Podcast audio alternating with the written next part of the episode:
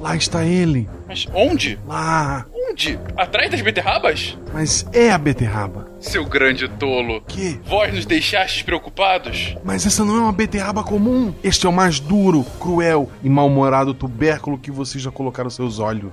Ah, eu estava tão apavorado. Eu molhei até minha armadura. Essa beterraba tem um raio de ação de mais de uma milha. É matadora. Aham. Vai fazer picadinho de vocês. Ah, tá bom, claro, vai sim. Eu estou avisando vocês. Mas ora, o que é que fizeram com você? Te obrigaram a comer vegetais quando você era criança? Ela tem a casca roxa, com folhas afiadas e pula longe. Olha os ossos. Sir Mateus, ide lá e cortai o tubérculo ao meio. Muito bem, uma sopa de beterraba saindo.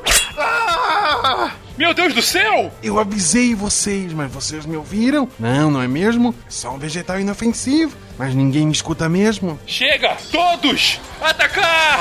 Ah! Ok, fugir!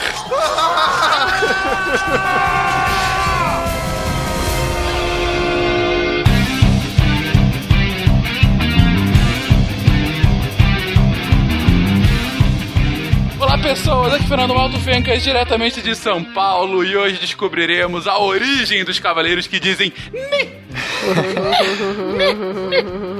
Wala Wala, pessoal, aqui é o Pena de São Paulo e hoje eu vou pegar o meu caderninho, mas esse vai ser o caderninho do juízo final. Ha, vocês mal podem esperar.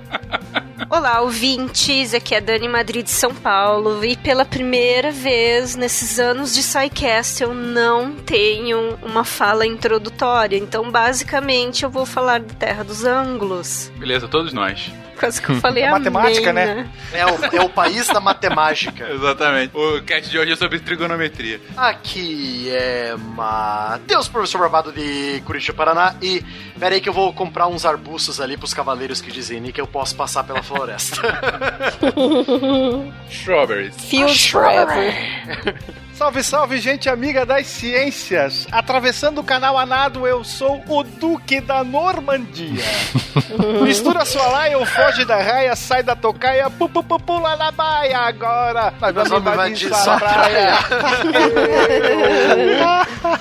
Muito bom, muito bom. Desde tempos imemoriais. Muito bom, Will. De Gaspar Catarina, que é Marcelo Gostinho, eu prefiro a vida de Brian. Você está ouvindo o SciCast, porque a ciência tem que ser divertida.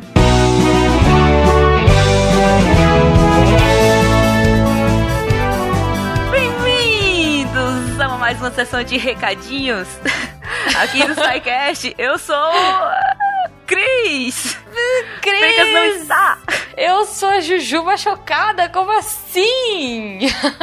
Invadi, Jujuba, invadi. Gente, as- os próximos recadinhos vocês têm que ouvir, porque cada semana a gente vai ter um convidado diferente, porque o Fencas tá de férias e eu vou fazer um caos nesses recados. Ah, tá onde? O Fencas, ele tá de férias, né? Cris, eu acho que ele foi pra Hogwarts. Eu não sei ainda pra onde ele foi.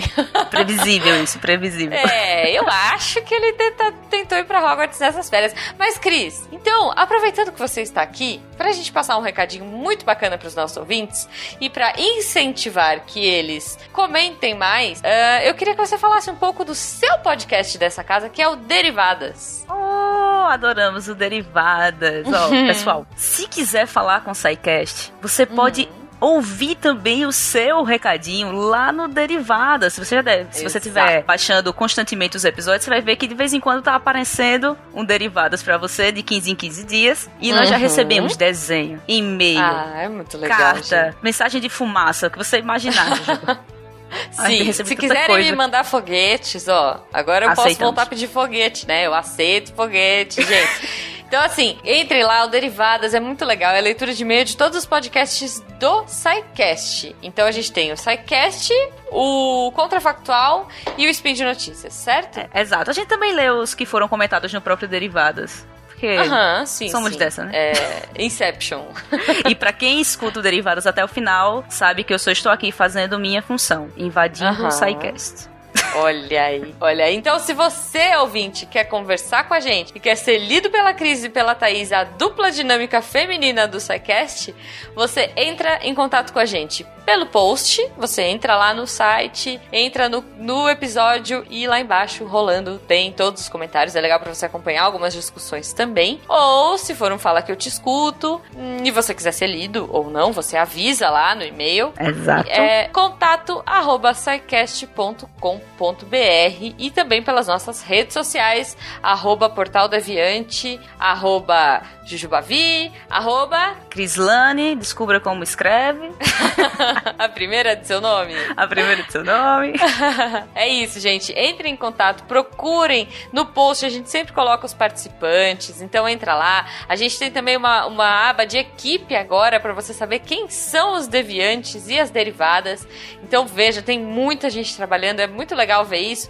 E, Cris, falar que é graças aos nossos ouvintes que a gente tá aqui fazendo isso e fazendo tantos outros projetos, né, Cris? Graças ao patronato, as pessoas fofinhas que estão aqui nos ajudando financeiramente a manter o SciCast e toda a equipe do Deviante, toda o portal Deviante, que você pode Exato. apoiar pelo Patreon e agora pelo Padrim. Padrim, exatamente. E, gente, como a Cris tá aqui comigo hoje, e como a gente já falou no episódio retrasado, se não me engano, eu sou meio ruim de episódios, mas ainda estamos em março e a campanha O Podcast é Delas ainda está rolando, mas eu quero reiterar e lembrar que o podcast é delas, mas não é só em março, gente. Vamos chamar a mulherada pra gravar o ano inteiro. A gente não é Simone, a gente não é Roberto Carlos.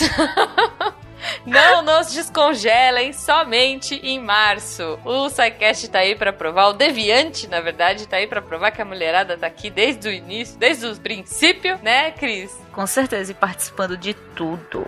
Exatamente, mulheres em cargos de tomada de decisão, em cargos muito importantes aqui dentro, coordenadoras, hosts. Então, assim, vamos levar esse girl power não só pro Deviante, não só pra ciência, mas pra todos os lugares, que a gente Com sabe certeza. falar de tudo e a gente é muito legal. E o mais legal é compartilhar isso. É, porque lugar de mulher é onde ela quiser. Exato. Agora vamos pro episódio, Cris. Vamos pro episódio.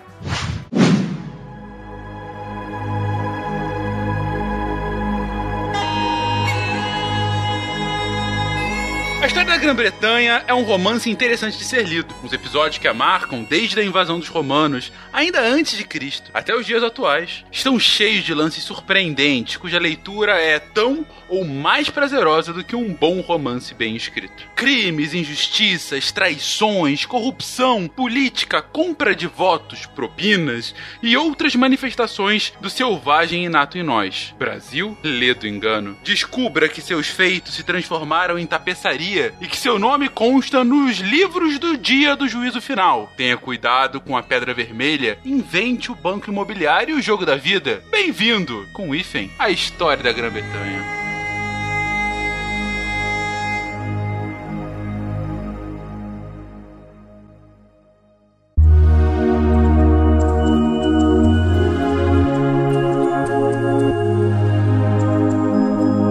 Queridões, entrar aqui na história dessa ilha maravilhosa.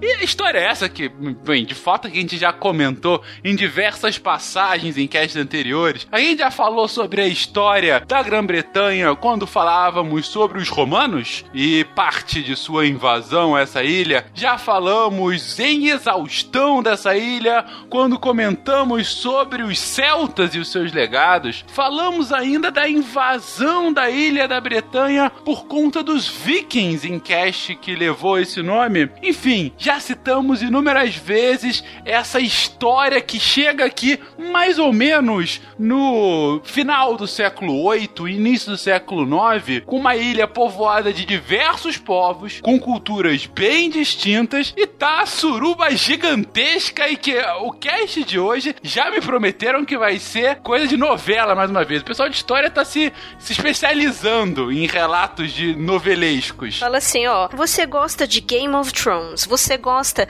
de Vikings, né, a série Vikings, todas essas séries num lugar só agora, tá? Inclusive os Sete Reinos. Excelente, é isso aí, Dani. A gente pode começar, inclusive, dos Sete Reinos. Vamos fazer uma recapitulação rapidamente aqui. Quando a gente chega aqui no século VII, no século VIII, a gente tem a Grã-Bretanha, então, definida aí por sete reinos. Sete reinos saxões, né? Só que a gente ainda tem os, os outros habitantes que foram meio que expulsos, não expulsos, eles foram empurrados, tá? Os antigos habitantes, a gente tem os celtas aí que vão que foram empurrados aí, eles estão na parte mais é, oeste da Grã-Bretanha, ali onde a gente tem os- o país de Gales, e os jutos foram empurrados mais pro norte ali, onde a gente tem a Escócia. Os Jutos que era um povo bem unido, né?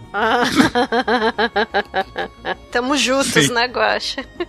Isso. Na parte mais ocidental, então a gente vai ter a Nortúmbria ao norte, a Mércia mais ou menos no meio, Wessex, Sussex e Kent embaixo, ali no sul, Essex e a parte da Anglia do leste, aí um- na parte leste. Essa vai ser a cara da, da ilha da, da Grã-Bretanha nesse período. Ou seja, é, estamos já com sete reinos e reinos esses.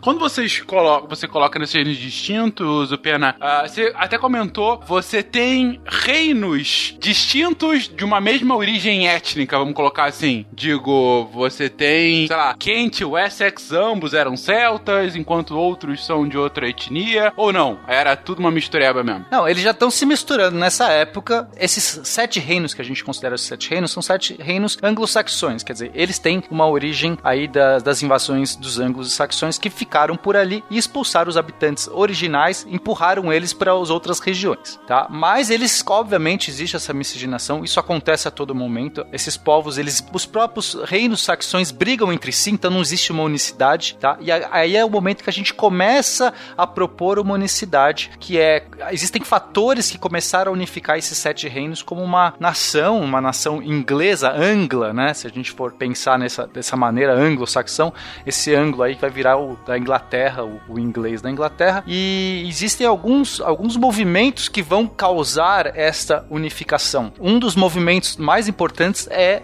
a questão do cristianismo. Antes do cristianismo, nós temos o espírito novelesco da coisa.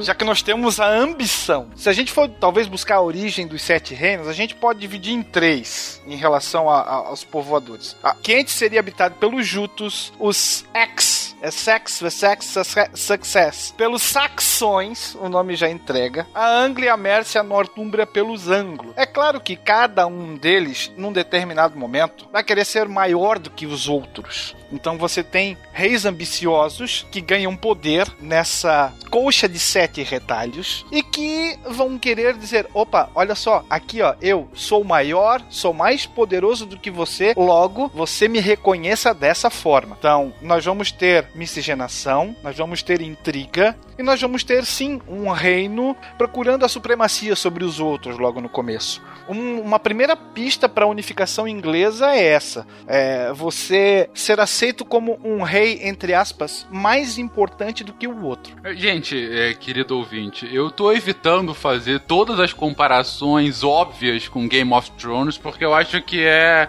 é na cara, né? Até o próximo passo ali. É, enfim, falar sobre religião unindo, falar sobre os sete reinos que expulsaram os habitantes originais, enfim, falar sobre o que vai vir agora, as invasões dos vikings vindo. Exatamente, eles só vão se unir porque vem uma ameaça do norte. Exatamente.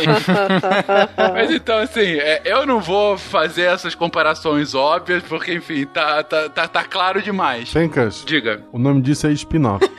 É spin-off, beleza. The knights who say Ni demand a sacrifice. Knights of Ni, we are but simple travelers who seek the enchanter who lives beyond these woods.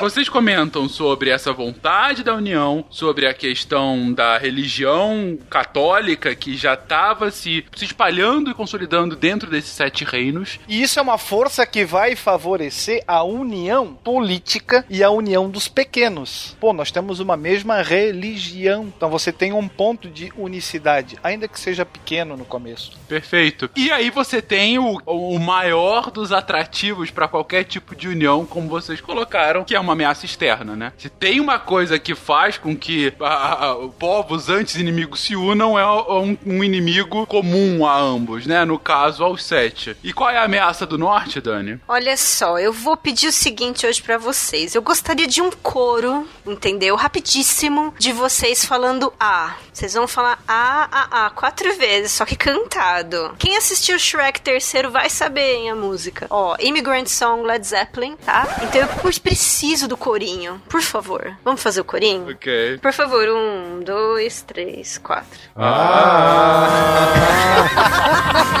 Muito bom! Come from the land of the ice and snow, from the midnight sun where the hot springs blow. The hammer of the gods will drive our ships to new lands to fight the horde, singing and crying. Valhalla, I am coming. É tão lindo isso, gente, eu amo.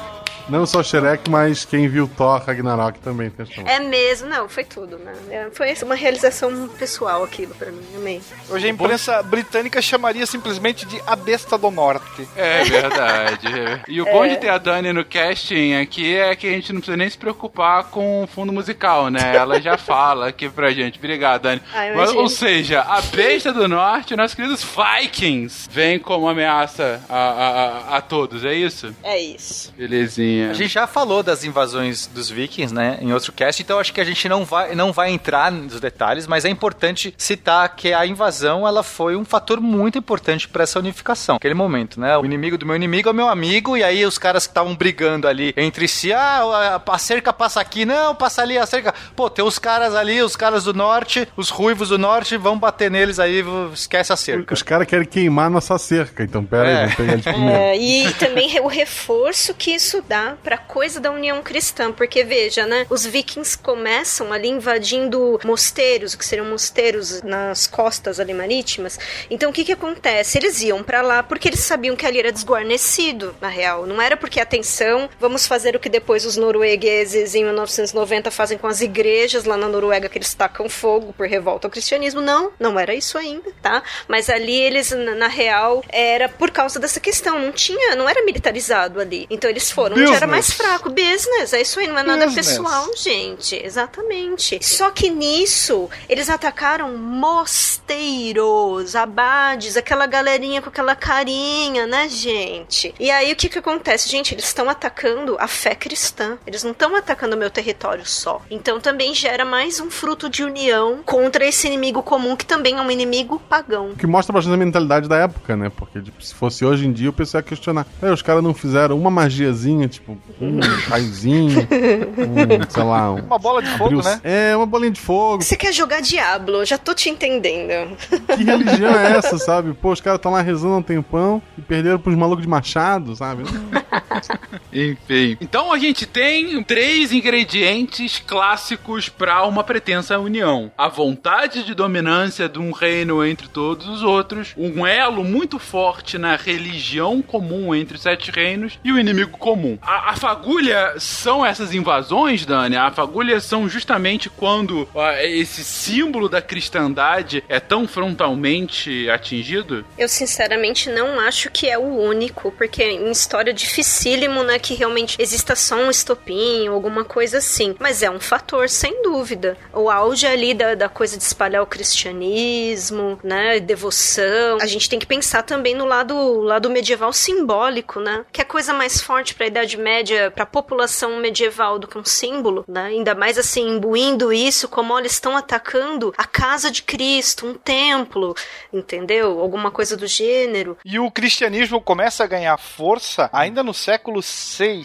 quando o reino de Kent era o, o bambambam bam, bam da história. É, e temos lá o Augustinho, né? Antes dele chegar, a gente tem um casamento. A filha do rei Etelberto. Nomes. Como vocês falam? Etelberto? Que legal. O rei Etelberto.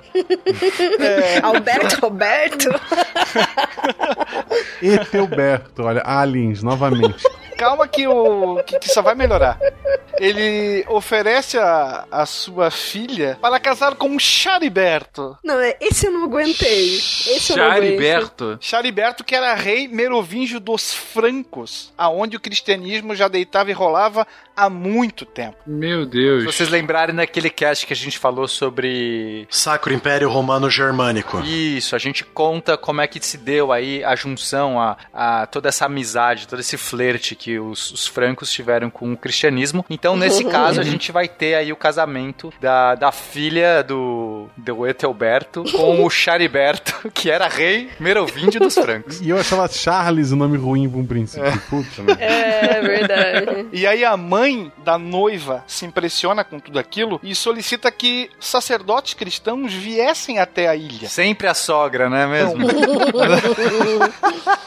a sogra mandou levar monge pra ilha. Então vai, vai monge pra ilha. E aí, no meio desses monges aí, aparece um tal de Agostinho aí que fala: Ah, É. cara, que legal. Vamos, Mega vamos esperto, catequizar né? todo mundo aqui. Vamos, vamos revolucionar. Deixa eu cavar, cavar um cargo de poder pra mim que vai durar, inclusive, nessa Ah. do bispo de Canterbury. E isso vai longe ainda na, assim, na importância, né? Agostinho que vai ser considerado o apóstolo inglês, o apóstolo da Grã-Bretanha, porque ele lança as bases para que o cristianismo pudesse eh, receber essa expansão. É desnecessário dizer que o rei e toda a sua família será batizado logo na sequência, né? Uhum. Ou seja, a gente tá com uma origem do cristianismo, você disse aí, século 6, né, Will?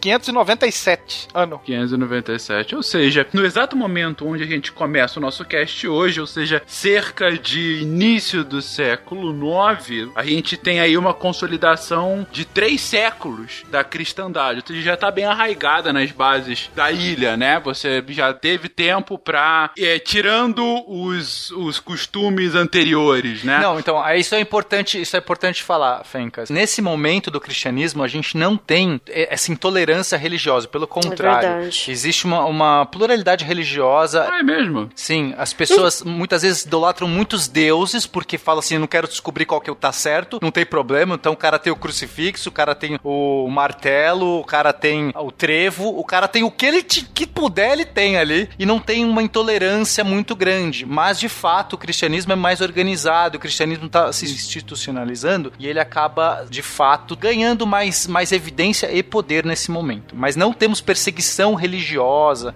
nesse momento. A não ser que você não seja cristão. E aí a gente começa a conversar. é. Mas por enquanto esses povos estão, estão afastados, né? Realmente de diferente são os vikings mesmo que vêm, né? E aí, gente, super generalizando, né? Falando vikings, mas vocês têm o cast aí gravado sobre vikings, por favor. No episódio de hoje, os vikings são vilões, ao contrário do episódio passado. É. Porque nesse tempo não tinha sido inventado nazista ainda. Então a gente tá usando viking, tá? gente? Ai, gente, tadinho dos vikingzinhos fofinhos, eles só queriam plantar. Ah, mas é que eles são vilões. Se a gente, se a gente tivesse a opção, tipo, nazistas, a gente usaria agora e deixaria os vikings só como A bonzinhos. gente usaria essa carta, tá, gente? Você está esquecendo dos meus queridos mongóis, caro Guaxinim. Opa! Tá longe, não dá pra. O pônei não nada. The knights who say Ni demand a sacrifice. Knights of Ni, we are but simple travelers who seek the enchanter who lives beyond these woods.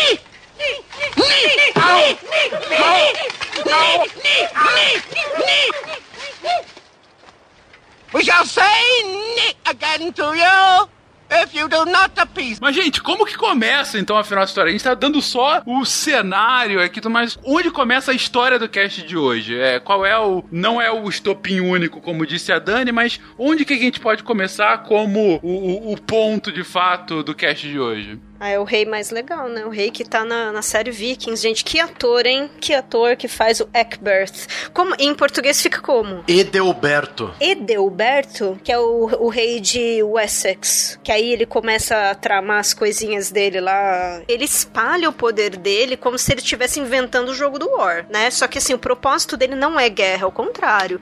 É na verdade assim, coisas assim muito parecidas com o Brasil, sabe? Alguém tem ali um certo poder e aí começa a comprar influências, né? Convence daqui, convence de lá, arruma uma, uma desculpa religiosa para conseguir mais uma coroa. E aí ele vai, esse rei, ele vai conseguindo influência em vários reinos vizinhos. E uma das razões pelas quais ele faz isso é porque ele foi um dos únicos que ele teve certo contato com os vikings, que ele conseguiu criar algumas alianças para que não fosse, né, enfim, para que não fosse não necessariamente destruída assim a região, mas para que enfim eles parassem de ter tanta, tantas questões. Ele cedeu algumas terras, né, para os vikings plantarem e tal. Então assim, eles foram trocando coisinhas, foram fazendo um escambo esperto, só que esse rei, o que ele queria realmente era espalhar o poder. Ele queria, ele não queria parar, assim, como um Horak rastejante do He-Man, ele queria simplesmente espalhar, basicamente. Olha a comparação, parabéns, Dani. Ai, eu não sei de onde que eu tiro isso, sério. Mas ok. Bom, mas, ele tá simbolizando o que o Will disse lá atrás sobre a, a, a vontade do, de um reino prevalecer sobre os outros, né, ne- ne- nesse momento. E só pra gente localizar a data, né, gente? Eu esqueci, né? É século IX, mas começo, tá? No, mais ou menos 825 aí, da Era Comum. Perfeito. Então você tem o Eckberth ou Edelberto Barbado. Eu não sei, eu chutei. Ah, Ethel. É, Ethel. bom! Muito justo. Qual é o ponto? Tem esse rei, e aí? E aí que a Dinamáquina fez a festa. O quê? Porque invadiu e conquistou muitas terras da ilha inglesa. Muitas. Muitas porções ao norte. E já se preparava para dar o golpe final. E aí que surge o grande Alf, que não era o E teimoso, mas era o grande. Nós vamos ter aquele que é considerado o maior rei inglês até antes da conquista normanda, que foi Alfredo. Nós falamos no cast de Vikings que os, os nórdicos invadiram a Grã-Bretanha aproveitando essa divisão entre os seis reinos, né? E mesmo com as tentativas do, do Egbert de tentar dar uma acalmada e tentar desviar o- os ataques vikings de Wessex, ele acabou não, não surtindo efeito, né? E veio todo o peso dinamarquês pra cima, o martelo dinamarquês bateu na, na Inglaterra, né? Com força e criou todo um país bem no meio da Inglaterra, indo desde a atual fronteira da Escócia até o sul, chamado de Danelaw, a lei danesa, né? A lei dos dinamarqueses. Nesse meio tempo, o Essex é o único reino que sobra. É só lembrar das,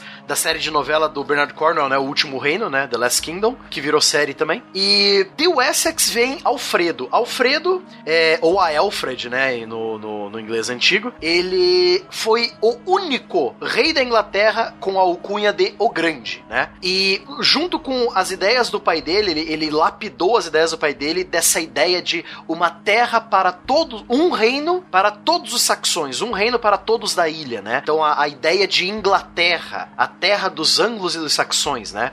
É, foi lapidada pelo Alfredo. Ao longo de seu governo, teve várias, várias reformas, reformas de tipo é, como, como juntar mais dinheiro para ter um exército melhor organizado para enfrentar os vikings, né? E para construir fortalezas também. Ao longo de seu reinado, você vai ver surgir ao longo de toda o Essex e parte da Mercia, o reino do meio, que é, é, nessa época era governado pela filha do Alfredo, a Ethelfled, vão surgir vários pequena, pequenas cidades fortificadas, chamadas de Burs. É que depois remete aos burgos, é isso, né? Isso, é. E tem, vem a palavra bury. Então tem cidades na Inglaterra, por Ah, exemplo. Ca- É, o, o borough. É que nem, por exemplo, Canterbury, que você falou. Se tem Bury no final da cidade inglesa, ela possivelmente surgiu dessas fortalezas que o Alfredo e seu, seus sucessores fizeram, né, Fencas? Então você tava nesse constante estado de guerra entre os dinamarqueses que continuavam tentando colonizar a Inglaterra, e o Alfredo com o escudo levantado tentando defender o último reino saxão da ilha, né? É, você teve um- uma, calma, uma certa calmaria, né, entre as... e uma série de pactos de paz foram assinados entre Alfredo e vários líderes dinamarqueses, entre eles Guthrum, né, que foi um, um dos generais que ajudou os filhos do Ragnar Lothbrok a invadir a, a, a ilha, né? E nesse meio termo, o Alfredo não ficou parado. Ele fez de tudo para proteger o seu reino. Também, além ele começou com a ideia de distribuir já a ideia do feudo, né? Você ter os senhores feudais. Aí vem a imagem do Eldorman, né? Que é um, é um termo saxão muito parecido com um termo que os francos usavam, é, que é um termo latino chamado Dux Bellorum, né? Que seria um duque. É, o, o Eldorman é um duque. Ele, é, ele tem um ducado. Ele é um grande senhor feudal que tem a obrigação de cuidar daquela região e responder ao rei, né? Então o Eldorman é o duque dos francos, né? É, é o, o Eldorman é o duque dos saxões, correto? E nesse meio tempo ele reconstru- tentou reconstruir a cidade de Londres, que naquela época era chamada de Lundene, né? Ela não era território de Wessex, era território Mércio, mas como era a filha do rei de Wessex que estava cuidando de que estava cuidando da Mércia, né? Então ele aproveitou, né? Vamos ocupando aos poucos, né? Ah, minha filha tá ali, ela deixa. Ah, deixa eu mandar umas tropas de Wessex pro território da Mércia, mas é pra proteger, pessoal, não se preocupe. Sem nenhum interesse. Sem nenhum interesse, sabe?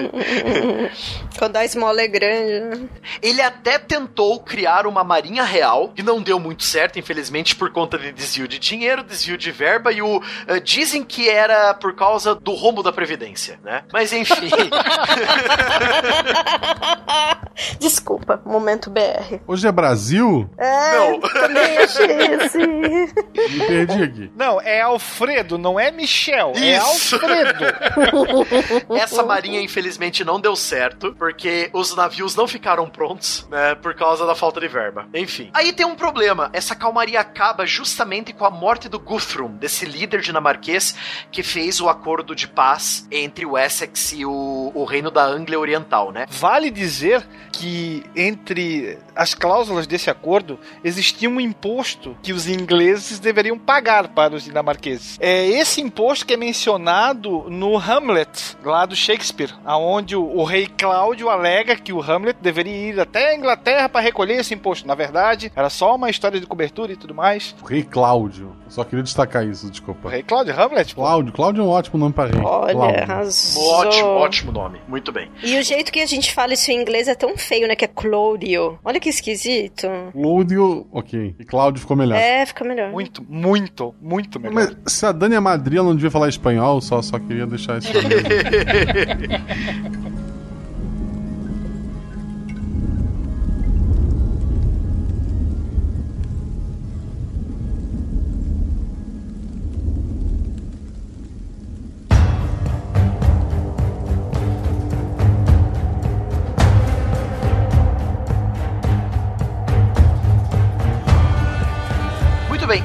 além da morte do Guthrum, outra coisa que sacudiu muito de novo e iniciou toda a briga entre saxões e dinamarqueses de novo foi a própria morte do Alfredo, né? Alfredo morreu em 899 e foi sucedido pelo seu filho, Eduardo o Velho. O cara já nasceu velho, né? Tipo o, o curioso caso de Benjamin Button, né?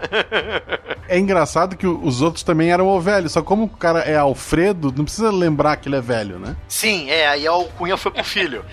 Tá implícito, né? A pessoa que nasce Alfredo, ela já nasce com 50 anos, gente. Sim. Já nasce, no mínimo, exatamente. E é registrada com 70. Mas vai em frente. Bom, o Eduardo, o seu cunhado, Ethelred, que era o líder, entre aspas, o líder da Mércia, e a irmã dele, a Ethelfled, né, a- ambos, o- na verdade, quem mandava de verdade no que sobrou das terras saxãs eram os filhos do Alfredo. O cunhado dele, que era Mércio, ninguém gostava dele, todo mundo gostava da Ethelfled, né. Ethelfled, ela foi uma, uma grande figura para a história da, da, da Inglaterra, é, uma, grande, uma grande líder, e todos os Mércios, do, do, do, é, todos os saxões Mércios olhavam pra ela como se fosse a, a grande mãe da Mércia, sabe? Então ela, ela tinha essa, essa força de reunir soldados Mércios a seu lado e lutar, né, por ela. É, ela tinha esse carisma que a população dos Mércios adorava ela, e ela era da, de Wessex, né? Então você ver que o Essex vai aproveitar esse carisma e, opa, agora a Mércia é o né? Agora vamos começar a unir essa bagunça aqui, né? Estourou várias outras guerras, várias outras invasões, não só de dinamarqueses, mas de noruegueses também, né? Outras tribos nórdicas viram que, opa, o Alfredo morreu? Tá na hora de brincar, né? Tá na hora de ir pro mercado, vamos fazer as compras, né? Ao longo dos anos 900, essas invasões foram perdendo o ânimo, elas foram perdendo o gás, foi acabando a gasolina. E aos poucos os guerreiros de Wessex e da Mércia foram reconquistando o território que antes era saxão, sendo que o último território a ser reconquistado vai ser o reino da Nortúmbria, cuja capital era York, uma capital totalmente planejada, replanejada, né? Ela é, era uma cidade romana e ela foi replanejada pelos vikings. É, então ele foi o último reino, a parte norte da ilha foi unificada depois, né? Então aos poucos ela foi, foram reconquistando, né? Essas partes. Mas não quer dizer que o gás acabando, não quer dizer que alguém vai pegar, parar na- no posto de gasolina e reabastecer o tanque de novo, né?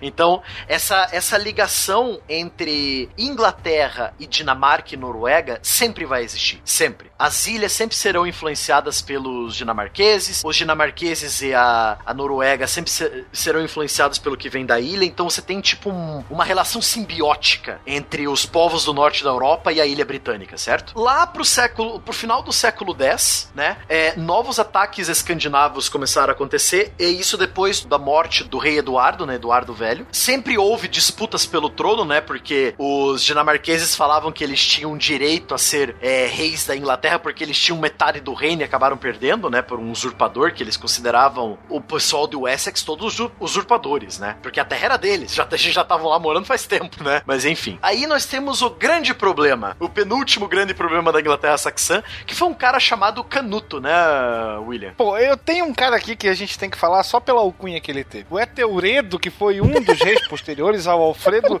Esses recebeu. nomes, ah, cara, meu Deus Tá em céu. dúvida pro nome do seu filho, né? Ficou sabendo que a mulher tá grávida? É Teuredo. É Teuredo. Só não chame ele como chamaram esse, o despreparado. Não, esse é muito bom mesmo. É um bullying eterno, literalmente. Ele é chamado assim porque praticamente é, permitiu que os dinamarqueses conquistassem toda a ilha. Eu acho que antes da gente falar dele também, vale ressaltar que foi no reinado do Alfredo, que era um cara extremamente erudito, era especialista em latim e traduziu muita coisa do latim para o chamado inglês antigo, que se começa a escrever as crônicas anglo-saxônicas. Não a do Bernardão, mas a do Alfredão. Do Alfredão, muito bem. que é uma espécie de diário na qual constam os principais acontecimentos da história da Inglaterra. E isso vai se prolongar por um bom tempo. Começa no reinado dele e os substitutos só vão acrescentando e tocando em frente. Mas eram histórias daquele tempo ou eram histórias mais antigas, assim? Não, história política sendo feita no ato. Ah, entendi. Interessante. Seria, seria um escrito político estilo o Príncipe de Maquiavel. Que ele viu e ele usa exemplos do passado, ou ele está registrando, por exemplo, a época em que o rei da França invadiu o norte da Itália, ou coisa do tipo, entendeu? Basicamente, toda essa conquista que foi feita lá por Alfredo, essa unificação, essa negociação para impedir que os, os, os nórdicos invadissem, para conseguir se deixar esse, toda essa fortificação, tudo ele perdeu. Ele basicamente, tipo, perdeu tudo. Além de ter um nome desgraçado, ele era despreparado. Isso já ficou bem claro, gente. É até por isso que o filho dele, Alfredo, ganha a alcunha de O Grande, porque o pai foi tão despreparado que o filho teve que salvar a Inglaterra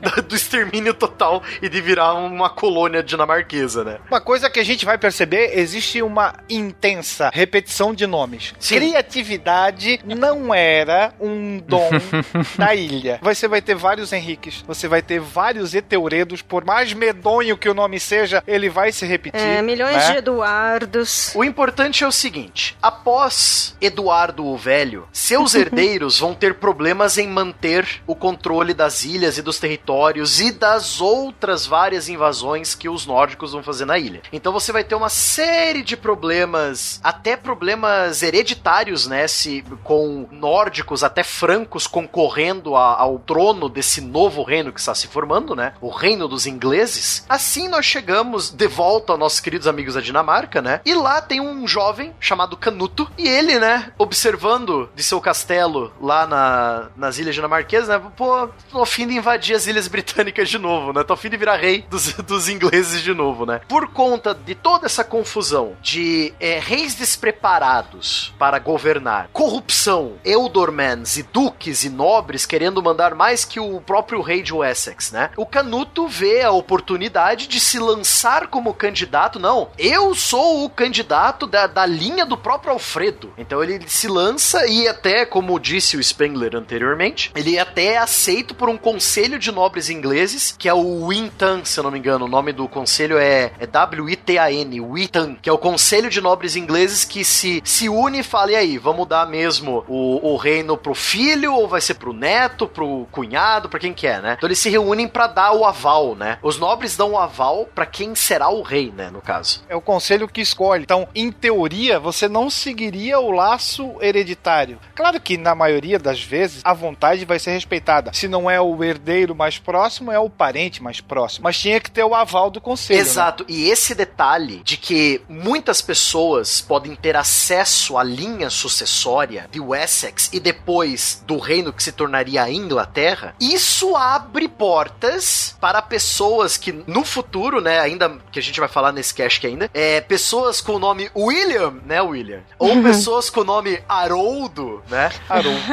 Porra, William. Entre o William e Haroldo, William, sempre. Sempre. possam concorrer a virar reis dessa ilha, entendeu? Então existe esse, essa tangente na regra, né? Que você pode E seguir. lembrando outra dificuldade aí, talvez, para estudar esses nomes, né? É que não são todos os livros que traduzem, né? Os nomes. Então, se aparecer, por exemplo, William, provavelmente pode ser o seu Guilherme I, né? Tem essas Exatamente. traduções esquisitinhas de nome. The knights who say Ni demand a sacrifice. Knights of Ni, we are but simple travelers who seek the enchanter who lives beyond these woods. Ni! Au! Au! Au! Au! E Canuto era só rei da Dinamarca, por direito hereditário, rei da Noruega, por conquista militar, e agora ele é rei da Inglaterra. Exatamente. Esse é, é quase um império, né? O cara vai mandar em Dinamarca por nascença, em No- na Noruega por Conquista. conquista militar e na Inglaterra por decisão, Por aclamação. por aclamação, né? As forças ocultas aclamaram ele a ser rei, sabe? Coisas assim. E daí, daí? Mas ele fica pouco tempo. A gente sabe que a Inglaterra não é dinamarquesa. Como continua isso aí? Exatamente. Canuto foi sucedido por seus vários filhos, né? A Inglaterra, mesmo sendo longe, ela acaba meio que, tá, beleza, ele é o rei, a gente tem que obedecer, né? Porém, em 1042, uma dinastia nativa da Inglaterra fez, tentou fazer uma, uma revolta, fez uma revolta, pra ver se, não, pô, né, a Inglaterra para ingleses, né? Tire os dinamarqueses daqui, né? E então a dinastia nativa é restaurada com a ascensão de outro rei Eduardo, Eduardo o Confessor, né? que diziam que ele, ele o, o ouvido do padre até esquentava de tanta coisa que ele falava, sabe? Nossa, imagina esse aí no Big Brother, hein? Imagina ele lá no confessio- confessionário do Big Brother com o Bial. O lá. Eduardo o Confessor não saiu do confessionário. Na real, se restaura a, a descendência do Alfredo Grande, né? Descendência direta dos antigos reis de Wessex, né? Então você tem essa revolta local que instala o Eduardo o Confessor, que é herdeiro direto, né? A linha, a linha genealógica do Alfredo, né? Isso, ele era o último filho vivo do despreparado. Exato. Se ele assumiu a coroa ajoelhado no milho, vocês sabem? Ajoelhado no milho dentro do, do, do confessionário do padre. Entraram lá e, E se colocaram a- batendo, né? Exato. O título vem depois, né? Porque, tipo, o despreparado, tipo, ninguém viu que não tava pronto pra, pra ser o rei. Não, o cara morreu, vamos falar mal dele, cara. O cara morreu, já era. Foi um rei péssimo mesmo. Ele nasce Meu filho será Eduardo, o despreparado, e esse será seu líder. É, o povo aclama, ó, o despreparado será nosso líder. É, muito, que, que legal. O, o discurso dele, a primeira vez que ele vai discursar pro povo, ele tropeça, derruba a coroa, É põe quase um fogo Mr. no, Bean. no- no- nos canapés. É tipo o Smurf desastrado. Mas enfim, é, só que tem um problema. Eu acho que o Eduardo, o confessor, ficava tanto tempo na orelha do padre que ele não teve herdeiros. Não teve filhos. Eduardo, o confessor, não teve. Ele restaurou a dinastia do Alfredo. Tá, sou rei. Não vou continuar a dinastia. Tchau pra vocês. Tem um ponto relevante também falar do, do Eduardo Confessor, porque ele, enquanto que o, o reino da Inglaterra estava nas mãos dos, dos, dos dinamarqueses, ele foi pra Normandia, pra França, pra ficar lá na corte da mãe dele. A mãe dele, a Emma da, da Normandia, ele tinha, tinha se casado, é, é, aliás, o pai dele tinha se casado com essa Emma da Normandia, então ele tinha, é, ori- tinha sangue normando. Então ele ficou lá na- nas cortes da Normandia, ele aprendeu francês, ele aprendeu todo é, essa, essa, essa cultura, ele começou a ficar aculturado do francês, da, dos do normando, e aí quando ele volta, ele assume como rei, o que, que ele faz? Ele começa a levar todos os seus amigos. Você disse francês? Essa hora que eu, que eu começo a falar, né? Fuck the French. Tá, é importante falar quem são os normandos também, né? Porque assim, quem são os normandos? Os, os normandos também não são franceses ou francos. Não, Francês não tem sentido falar, eles não são francos, eles são um- também uma leva de dinamarqueses, de nórdicos, Isso, germânicos que nórdicos, vieram, muito mais, é. né, que, que, que se estabeleceram no norte da França, da atual França ali, e fizeram um ducado, fizeram um reino, tiveram posses ali e ficaram. E aí a galera falou assim: ó, tá bom, parabéns, vocês estão aí há bastante tempo, toma aí. Então a gente tinha nessa época o Duque da Normandia que detinha essas posses. E se não me falha a memória, essas posses que o Pena colocou, elas remontam lá ao rei Eckberth. Aqueles acordos que ele fez para que os vikings pudessem ter certos territórios, para que os nórdicos né, pudessem ter certos territórios para plantio, etc. Onde começou essa coisa de ter nórdicos no território? De boa, vamos dizer assim, tá? É isso. Resumindo o que o, o Pena falou, olha a bagunça. Você tem um rei que é parente, é, é é descendente do Alfredo o Grande. Ele restaura a monarquia original saxônica, só que ele tem raízes na Normandia, que é nórdica. Por isso que se chama Normandia. Isso que vai dar a, a entrada na papelada do, do certificado de, de nascença do nosso querido amigo William, o bastardo, que vai ser duque da Normandia. E vai falar assim: não, mas eu sou parente da mãe do filho do, do Eduardo Confessor. E ele me prometeu o trono. Escuta, era meu best Exato! friend forever. E ele, ele mandou um padre aqui e falou: seguinte, Eduardo Confessor, quer você como herdeiro. E é a confusão, aonde tá? Tá por todo lugar, meu filho. Não, e o o mais Deus engraçado do é que o Eduardo teria prometido pro, pro Guilherme, o William, a gente vai usar o William ou o Guilherme, gente, só pra. Wi- William, William. William, Acho que em homenagem ao nosso aqui, né? É, isso Obrigado. aí. Olha só que legal. O Eduardo teria prometido pro William, Momento novela mexicana. É, total.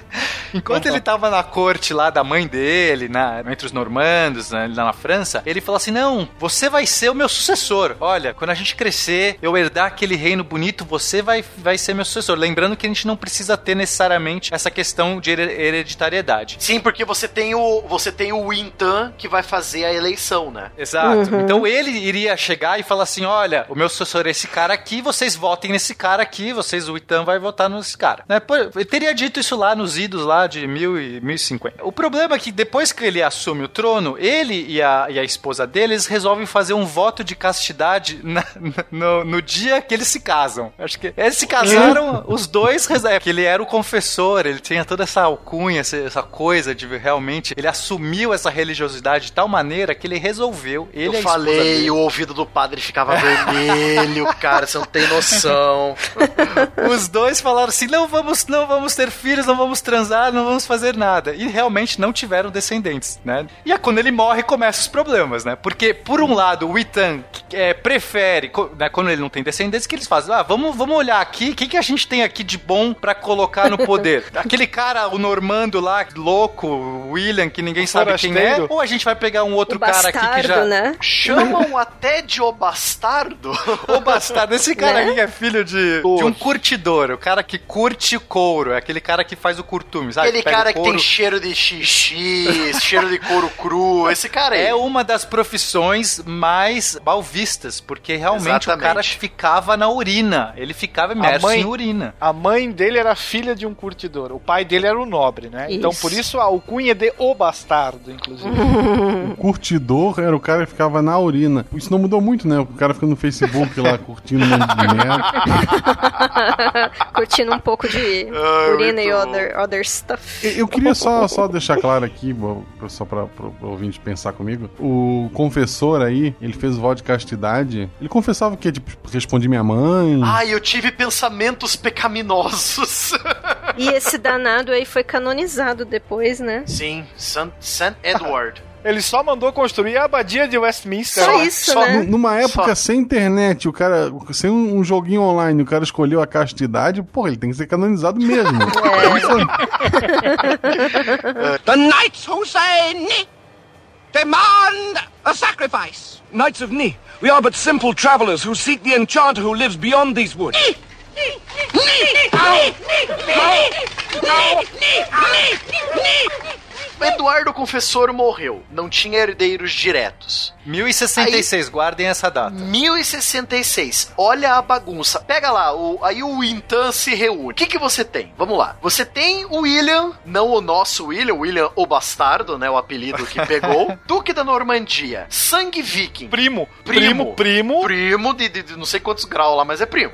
primo do confessor. Todo mundo é primo, né, gente? Todo mundo é primo. Mundo- é incrível. A história da, da Europa é incrível. Todo mundo é primo. Você tem Haroldo Hardrada, terceiro da Noruega, que diz ser O próximo da fila. Pro- O próximo da fila, parente do Canuto, o grande, né? Auxiliado por um outro cara lá que eu já vou falar o nome dele. E você tem um nobre próprio, um nobre saxão, chamado Haroldo Godwinson, né? O filho que venceu em Deus, Godwinson, guarda esse nome.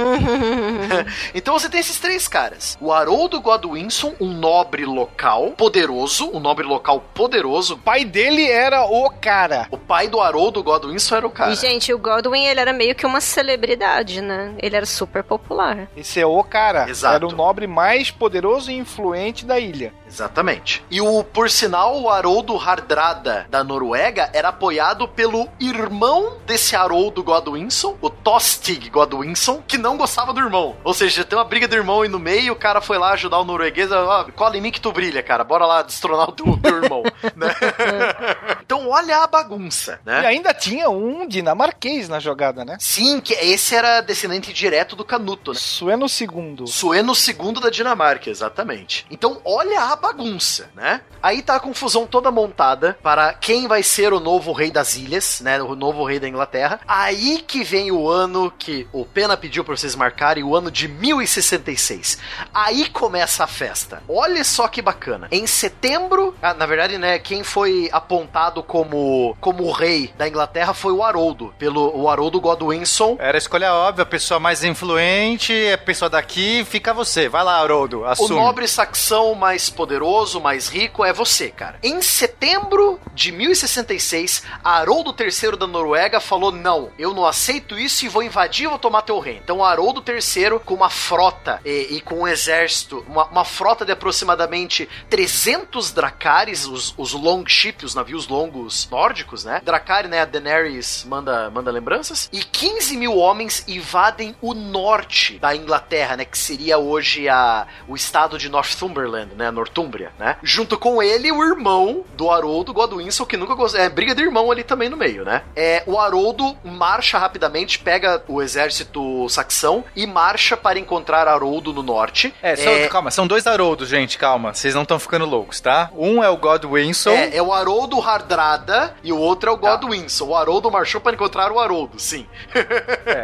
Então vamos falar, o Godwinson contra o, o Hardrada. O Hardrada tava invadindo. O Hardrada falou assim: não, você você assumiu? Não, sou eu que vou assumir. Invadiu. E o Godwinson, que era o, o sucessor pela escolha do Witan, falou assim: então vamos ter guerra, eu vou, impedir que vocês desembarquem na Numa ponte próxima de York, chamada Ponte Stanford, uma ponte de madeira, houve uma grande batalha. Hardrada e os noruegueses contra Haroldo, Godwinson e os saxões. Foi a grande batalha da ponte Stanford e que os saxões ganharam, né? Só que o William, que não era bobo nem nada, era podia ser bastardo, mas não era bobo, né? Ele aproveitou e no mesmo mês, enquanto o Hardrada tava atacando o terror no norte, falou: "Hum, acho que tá na hora de invadir o sul da Inglaterra e pegar essa coroa para mim, né?" Então, aproveitando que o exército do Haroldo Godwinson, o rei escolhido, tava no norte, o, o William colocou o seu exército em, sua- em seus barcos. Em 28 de setembro de 1066, ele desembarca no sul da Inglaterra, lá na região de Kent, né? Sabendo dessa história, lógico, né? Não, não tinha zap zap na época, então teve que o mensageiro lá, duas semanas de cavalgada pro norte, avisar pro Haroldo que tem mais um inimigo querendo a coroa dele. Então lá vai o Haroldo, em 14 de outubro, marchando pro sul, né? Lá da região de York até a região de. perto ali da, de Londres, né? Pra encontrar esse novo desafiante, né? Mas detalhe que as tropas já estavam abatidas porque ele acabou de fazer um combate. Foi um combate duro. Então, eles, ele não estava na sua força plena. Foi por isso, inclusive, que o, o Guilherme, o William, falou: é agora que eu vou fazer isso, pô. Vou pegar que o cara tá Ele meia foi boca. espertão, isso mesmo. Imagina a situação, ouvinte. Imagina a situação. Haroldo Godwinson ganhou a batalha contra o Haroldo Hardrada, o norueguês. Só que o exército estava cansado, né? Já teve que marchar super rápido pro norte, agora tem que marchar super rápido pro sul. A moral não estava boa. Alguns morreram, né? Não, muitos, mas alguns morreram no exército. Então você já tem que encontrar um outro exército em campo de batalha. E tá aí o problema. Aí que nós encontramos a grande vantagem dos normandos. Você vai ver o grande choque do estilo de luta de cavalaria pesada franca, que os normandos aprenderam com os francos, contra o velho estilo de guerra germânico de paredes de escudos. Então você vai ver a grande diferença, as duas grandes diferenças do exército William para o exército saxão eram os seguintes: cavalaria super pesada, que aprendeu com os, os francos, e o uso das, dos primeiros modelos de bestas, o cross, né? As balestras, que era uma arma que era, era curta, era uma distância curta, mas tinha a potência de furar é, cotas de malha, né? Furar armaduras, né? Então você tem toda essa vantagem tecnológica e tática militar que fez com que os saxões acabassem perdendo a grande batalha de Hastings, que é um marco do início da Inglaterra normanda, a dominação normanda da Inglaterra, né? Vale também ressaltar o uso dos escudos normandos, que era um escudo em formato de gota, que eles conseguiam manipular no cavalo e se proteger também em cima da montaria, e a lança, que é uma arma muito imponente, muito forte quando empunhada em cima de um cavalo. A velocidade que você tem no cavalo, empunhando uma lança, imagina só o- a força, né, que você consegue. Então a colocar, parede de escudo, se você consegue uma brecha nessa parede de escudo, você elimina, você devasta outro exército, porque a parede de escudo ela funciona enquanto você mantém uma unicidade. Você não a brecha ela permite que o inimigo comece a atacar pelos seus flancos. Exatamente. Ele penetre nas suas, nas suas linhas e foi exatamente isso que os, os normandos fizeram. Ele- o- lembrando que Godwinson não estava na sua melhor forma, os soldados cansados, todo mundo ali correria e a batalha foi travada. Eles não se prepararam direito. É, gente, E aí? isso aí é do grego, né? Do grego estrategista. É, do que o Strategos? É.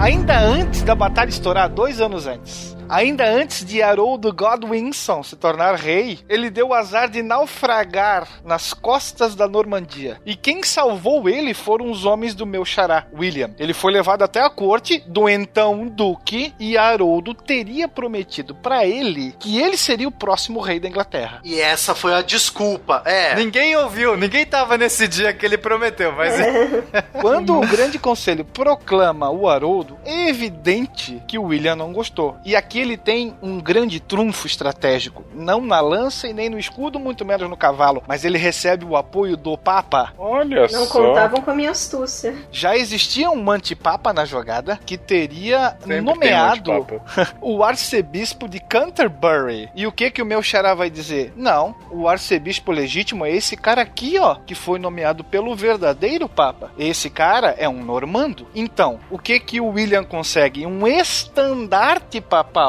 Então ele ganha a autoridade e a justificativa para invadir. Você imagina, na Idade Média, o que era o aval do Papa para qualquer empreendimento. Tinha o zap no truque. A estratégia do William, gente, é, é muito importante entender porque ele sabia que se ele só invadisse e ganhasse a batalha, e, e ele acreditava que ele poderia fazer isso, isso não quer dizer que ele, ele seria, ele assumiria, porque não é assim. Ah, o cara vai lá, ataca, você tem que ser escolhido, você tem que aclamado. Então o que, que ele estava fazendo?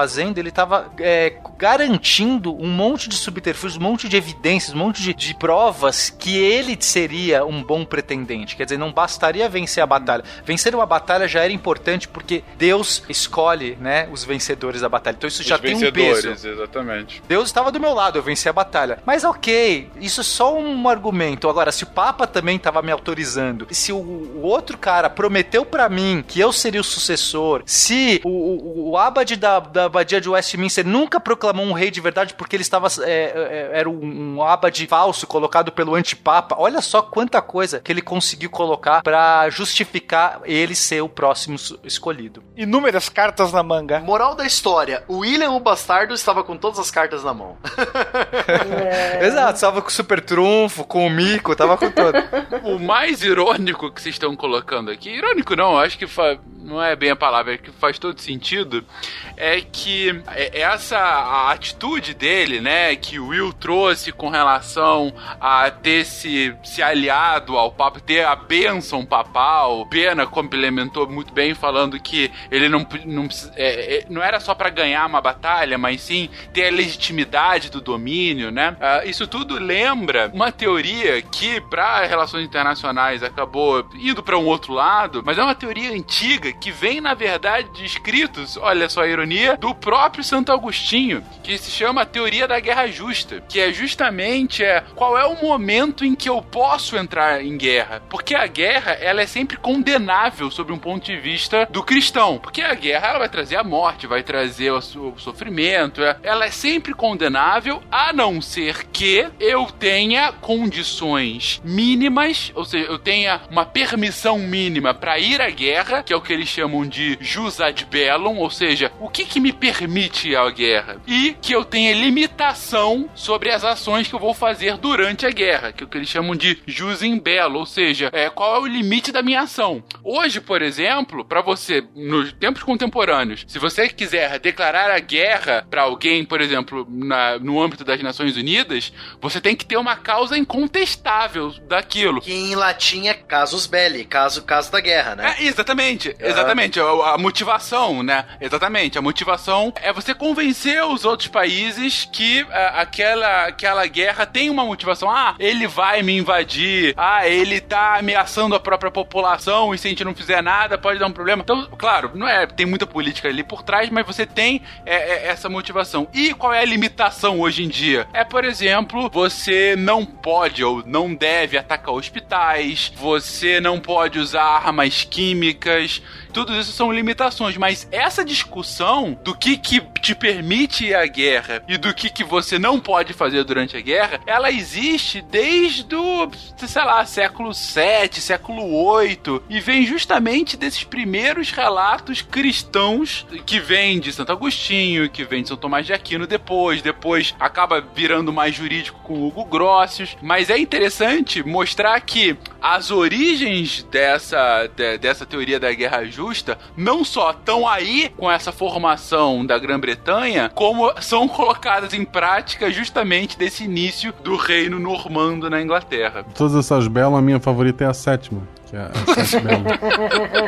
Tudo isso que nós descrevemos, a Batalha de Hastings, etc., está registrado numa das peças, pra mim, uma das peças mais bonitas da Europa medieval, que é a tapeçaria Bayeux, né? Que ela não foi feita em Bayeux, ela foi feita em Caen, na França, no local que eu odeio, né? Mas essa tapeçaria Bayeux é uma tapeçaria muito longa, ela é gigantesca, eu acho que, não sei... Apenas 70 metros. Tá, exatamente, só 70 metros de tapeçaria, contando toda a história do encontro encontro do Haroldo Godwinson com o, William, né, depois do acidente do navio que ele teve, até o William virando rei da Inglaterra, né? E aí que entra um dos maiores mistérios, se eu não me engano, até hoje, um dos maiores mistérios da história inglesa, como que Haroldo Godwinson morreu. Porque se você for levar em conta a tapeçaria Baie, Haroldo Godwinson aparece morrendo duas vezes, e duas vezes diferente. A primeira parte diz que ele levou uma flechada no olho, Ai, a outra delícia. diz que ele levou uma cavalada na cara. O cavalo de um normando ca- caiu em cima dele, né? Foi pra cima dele e morreu com uma que a lança na- no, no bucho, né? Até hoje não se não tem certeza absoluta como Haroldo Godwinson morreu na batalha. É bom lembrar que, a- que essa tapeçaria também conta a história de uma maneira bem rasteira, né?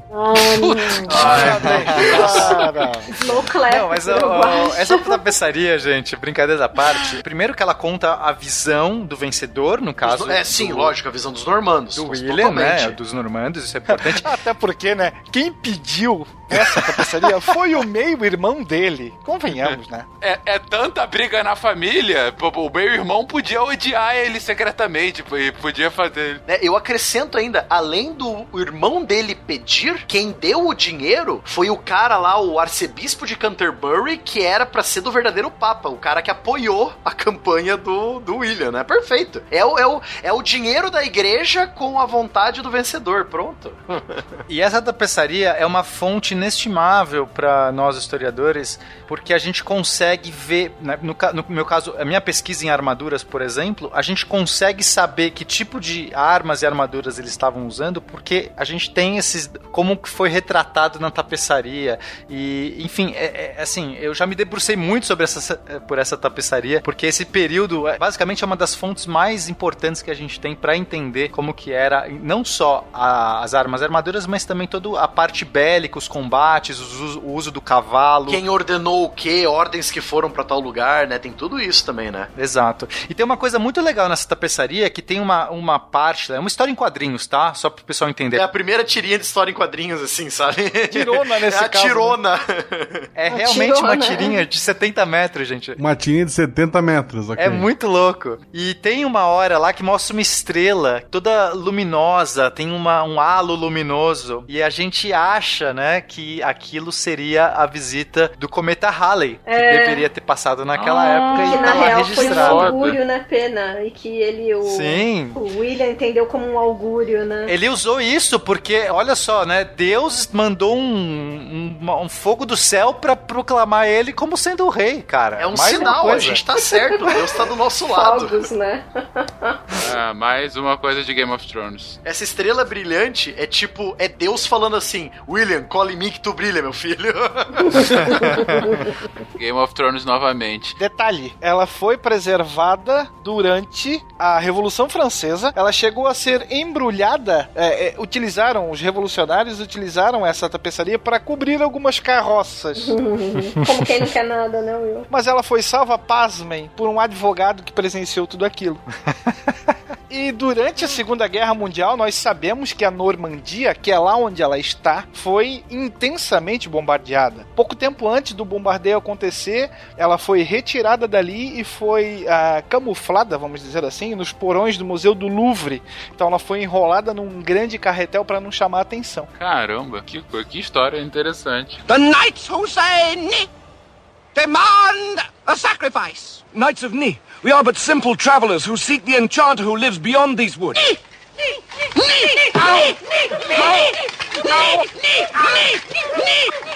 Depois de tudo isso, então, você tem um normando, duque de um feudo francês, que jura lealdade a um rei dos francos, né, que vai se tornar a França. Agora, mas ele é rei também. Ele virou rei dos ingleses. Ó, aí que entra o barato. Aí que você começa a viajar na política medieval. Porque o cara é rei, mas é, é um rei vassalo de outro rei? Não, mas, mas por que, que ele vai ser vassalo? Porque ele é duque de outra região.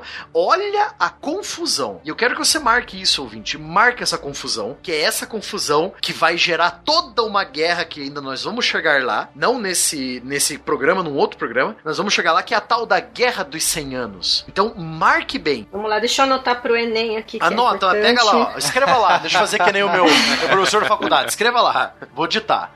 Pense bem, um duque, ele não é rei, ele é duque. Então ele tem que obedecer a um outro rei. Ele vira rei de uma outra região. Olha E vai e- ter outras pessoas também jurando lealdade, lealdade a ele. Isso é muito importante. Além dele ser duque e vassalo de outro rei, ele vai ser rei que vai ter outros vassalos que vão ser duques também. E aí? Sim. A cabeça explode. Quando ele assume a- o reinado da Inglaterra, ele vai, ele vai trazer muitos costumes normandos, porque ele é um normando. Então a primeira coisa é a mudança da língua. A língua dos nobres, da nobreza inglesa, vai se tornar o francês. Né? Claro que não é o francês ainda de hoje, mas é um proto-francês. É um francês arcaico. Rejoli. Isso vai ter um impacto muito, muito importante. Ele vai levar muitos dos seus, dos seus amigos, dos seus, dos seus companheiros para herdar terras. Isso vai incomodar. Vai começar a incomodar quem? Esses earls. É, os Eldorman. Ah, o Elderman, porque a gente traduz, né, é, como, sei lá, um barão, um conde, mas na verdade, esse, esse Earl vem de Jarl, que é, vem também lá do, dos povos nórdicos, né, que seriam os grandes chefes. É que você tem assim, é que o normando ele tem o costume romano, né? Ele tem o costume do Dux Bellorum, né? Do duque. Mas não o Eldorman, não o Earl. Você vai ter os Jarl, né? Que é do, do costume viking, costume nórdico, né? Então você já tem esse choque de culturas, né? Não, e olha como isso é interessante, porque como a gente tem os Earls, os Jarls, que vem dessa cultura saxônica e, e- nórdica, é, é diferente, eles não são, no eles não assumem o sistema feudal tradicional francês, certo? É diferente essa questão da suzerania, cada um meio que é dono da sua terra, todos eles ali, a, a lei que impera naquele, em cada um daqueles territórios, de cada um desses Earls, é, é dele, é o cara, ele tem um- um- uma propriedade sobre aquilo. Quando o, o William ele acaba indo, ele, e ele coloca as suas novas leis, os seus novos costumes, a gente vai ter então finalmente o feudalismo chegando propriamente dito na Inglaterra. O feudalismo de base franca, né? O feudalismo de base do Carlos Magno, é. De Aham. base franca, o tradicional, exatamente. Que a gente vai ter essa questão do servo, da, da terra e da suzerania e vassalagem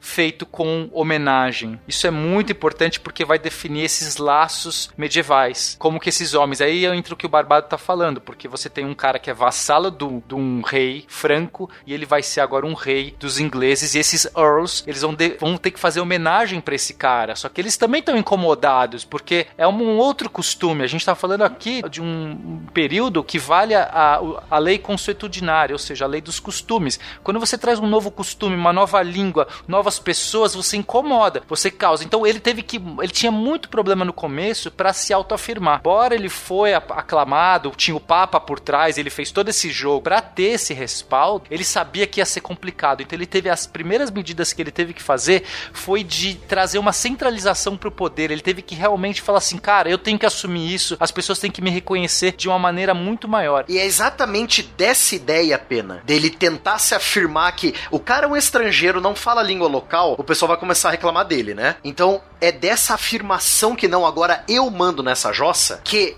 Primeiro, ele vai tornar não Winchester, que era a capital do Essex, né? Era a capital da Inglaterra, mas ele vai tornar Londres a capital dessa nova Inglaterra normanda, né? E em Londres, ele vai construir as fundações da famosa Torre de Londres, né? A famosa torre, é, o primeiro castelo de pedra, né? A primeira fortificação de pedra feita na, na, na cidade de Londres vai se tornar, né, a torre, né? As fundações da Torre de Londres, que vai ser o foco de toda as artimanhas e conspirações da, eh, da nobreza inglesa, né? Que vai continuar crescendo por muito tempo. Além de- disso, como ele tem terras novas, ele vai ter que fazer um inventário, né? Tipo, tá, ganhei terras novas. O que que eu tenho aqui, né, Spengler? Aí entra o tal do livro do, do dia do juízo final, né? Conhecer para comandar, ele leva isso a ferro e fogo. Imagina, você é um estrangeiro ou um forasteiro, não muito bem quisto pelos habitantes locais, e agora Agora você é o dono da cozinha. E aí, o que fazer? Primeira coisa, Spinelli comentou, centralização do poder, mas ele precisava conhecer o país que ele iria governar. Imagine uma época em que os meios de transporte e pô, de comunicação eram pra lá de precários. Como fazer? Então, uma das primeiras medidas que ele faz é decretar um levantamento geral, o que para nós hoje seria um recenseamento. Todas as riquezas da ilha. Então, ele espalha pelo território funcionários reais que vão exigir que todos os proprietários de bens móveis ou imóveis, por menor que fosse, eles deveriam declarar o seu patrimônio. É quase um delegado da Receita Federal, hein? Exatamente. Ele deve declarar o seu patrimônio com detalhes, sob juramento. É aquele cara que vai vasculhar sua mochila depois que você atravessa a ponte da amizade do Paraguai pro, pro Paraná, sabe? pra ver o que, que você comprou lá. É esse cara aí que a gente tá falando. E ah, nos mínimos detalhes, tamanho, quantidade de recursos, quantas pessoas ali trabalham, quais, quais são os animais que é. você tem, o que que você abriga na sua propriedade. Em pouco mais de, mais ou menos 30 anos, 30 mil propriedades foram é, minuciosamente escrutinadas. E aí você vai ter o número de pessoas, o sexo, a idade, número de vacas, bois, porcos, galinhas, tamanho da propriedade, rendimentos, e isso tudo vai resultar em dois volumes que passaram a ser chamados de Domesday Books, que seriam o- o- os livros do dia do juízo final. E por que desse nome, né? Porque, em teoria, o que estava ali escrito era incontestável e verdadeiro até o dia do juízo final. Até por isso a questão das testemunhas, né, Will? De que sempre tinha Sim, que ter sim. algum outro morador ali da mesma região pra atestar que o outro não estava escondendo ou mentindo e afins. É, o cara Evidente usava, que- o cara usava a religião como uma maneira de, de coibir. A pessoa tinha que falar a verdade ali, porque senão, olha, no juízo final você vai ser julgado se você mentir. E é aquela coisa, estou registrando, né? É. Notícia É. ruim espalha fácil. que os outros barões e proprietários vão saber disso e vão conhecer as intenções do rei. Afinal de contas, por que, que ele estava fazendo isso? Evidentemente que ele ia recolher impostos num futuro muito próximo. Então você usa a força do juramento claro, e utiliza as testemunhas que também estão sob juramento para dizer: não, é isso que ele tem. Não, é assim. Então ele vai amarrando de forma que ele tenha tudo isso é, muito bem documentado para cobranças futuras. Então, na verdade, os livros do juízo final são um grande censo antigo. Isso, é uma lista de posses, de propriedades, de, de rendimentos. E esses livros, Fencas, são também muito importantes para o historiador hoje. Porque é tão Claro. difícil ter esses acessos, esses números do povo comum, do, do- das terras, das. Fonte primária. Fonte primária é uma delícia de se mexer, velho. É muito bom. É muito legal, cara. Você saber quanto que o soldado ganhava, porque são os proprietários de terra, mas eles tinham lá todos os pagamentos, todas as- as transferências que ele fazia, as cabeças de porco, de galinha. A gente tem co- como saber realmente, tipo, como que era a sociedade, entendeu? É a partir dessas histórias que nós vemos o quão importante é o trabalho do tal do escriba. Desde lá, lá do Egito Antigo, né? Sempre tem que ter alguém É que anota verdade. tudo. Sempre tem que ter. Ó, guarde isso pra sua vida, hein, ouvinte. Sempre guarde canhoto. Guarde todos os canhotos que você tem. Agora, pô, a gente podia pegar e fazer essa sugestão aqui pro Brasil. Porra, vamos, censo 2010, censo 2020. Vamos fazer a pesquisa do juízo final 2020. Muito mais divertido.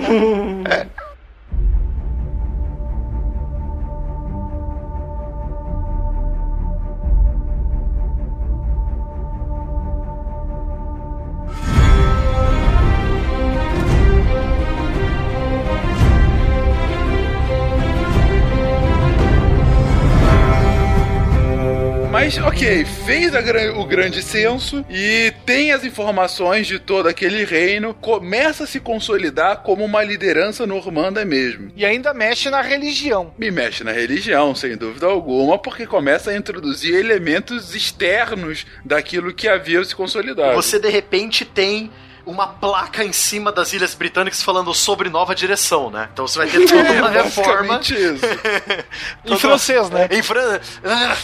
É sobre nous direction. Onde mais é, a vida desses é, britânicos, desses ingleses, é alterada sobre essa nova administração normanda? Nós começamos com reformas no cristianismo que já há muito tempo no continente europeu já, estavam em curso. É, que reformas seriam essas que o William leva para lá?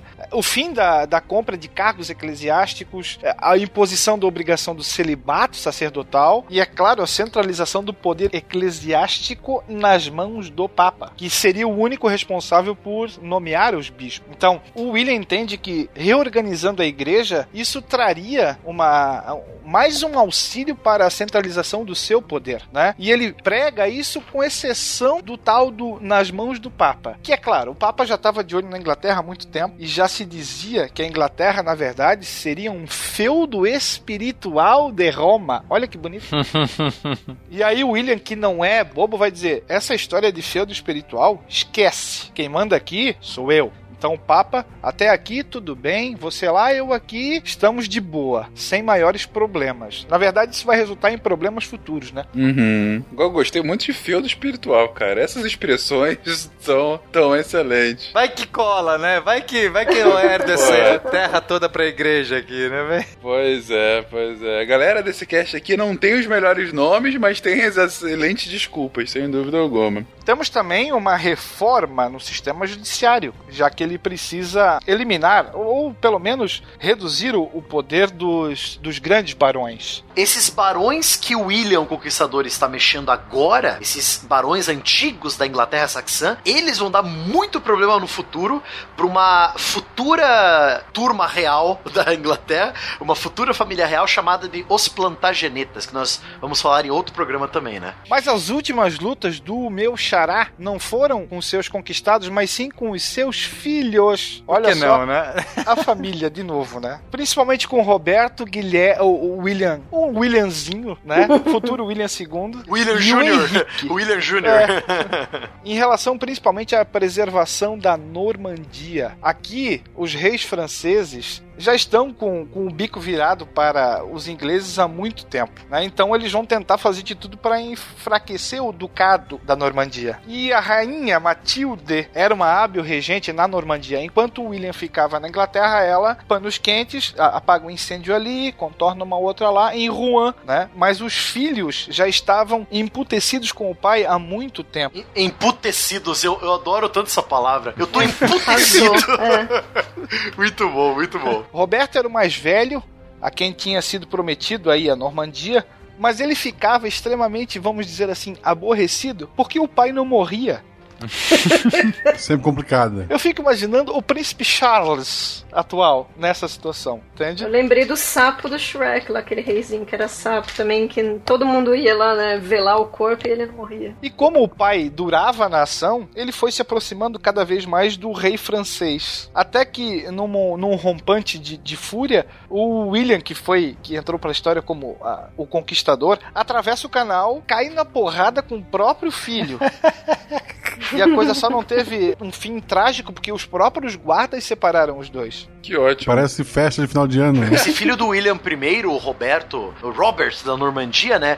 Ele vai conquistar o sul da Itália, né? a- o que seria a região de Nápoles, né? E ele vai participar da primeira cruzada também, se não me engano, né? É o que vai pra cruzada. Exatamente. Talvez você vá pedir perdão por ter socado a cara do pai. Não, eu vou pra cruzada pedir, pedir perdão pelos meus pecados. Depois que a rainha morre, a situação fica bem mais crítica, né? Que esse Roberto não foi um dos que conquistou Jerusalém? Sim, eu acho que sim. Sim, Roberto, Roberto da Normandia e seus soldados ajudaram a conquistar Jerusalém. Sim, era ele. Era esse ele Roberto. mesmo, sim. Muito bom, olha aí, meu xará. Pois é, essa é a conclusão. Seu xará é filho do xará do eu. Vocês vão se bater também aqui? Sabe que eu fico, eu fico triste? É que eu nunca vou ter um xará meu em nenhum programa de história.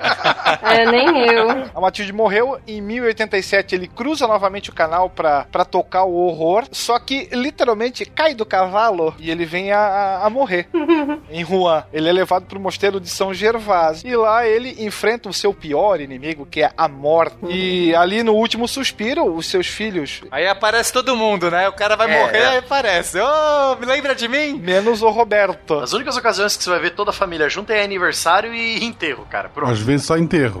Ah, o Roberto, o Roberto tava na cruzada nessa época. Só por isso que ele não apareceu. É, porque e tava ele tava cruzada, lá senão- conquistando Jerusalém, isso mesmo. E até porque a, a divisão, vamos dizer assim, do espólio real, normalmente é feita em vida. Ah, você vai ficar com isso, você é filho número um, vai ficar com isso. O número dois fica com aquele reinado. O número três, se não Com ficar a com nada, franquia vai da ganhar, Jequiti, né? Ganha aqui um punhado de prata. é, ou vai ganhar barras de ouro que valem mais do que dinheiro.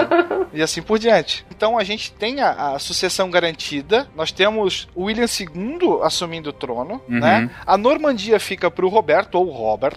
E o Henrique ficou com duas toneladas e meia de prata. E a promessa de que talvez algum dia ele fosse governar um país anglo-normando. Depois isso vai se concretizar, né? Esse, esse que levou as pra- a prata e a promessa falou assim: tá bom, eu vou levar isso até o fim. Eu, se, não, se não for naturalmente, vai ser do meu jeito. Ele teve que escolher entre prata, como é que é? Plata ou plumo, né? Não jeito. É, eu vou aqui anotar no meu caderninho o que você está me prometendo. Caderninho do juízo final, inclusive.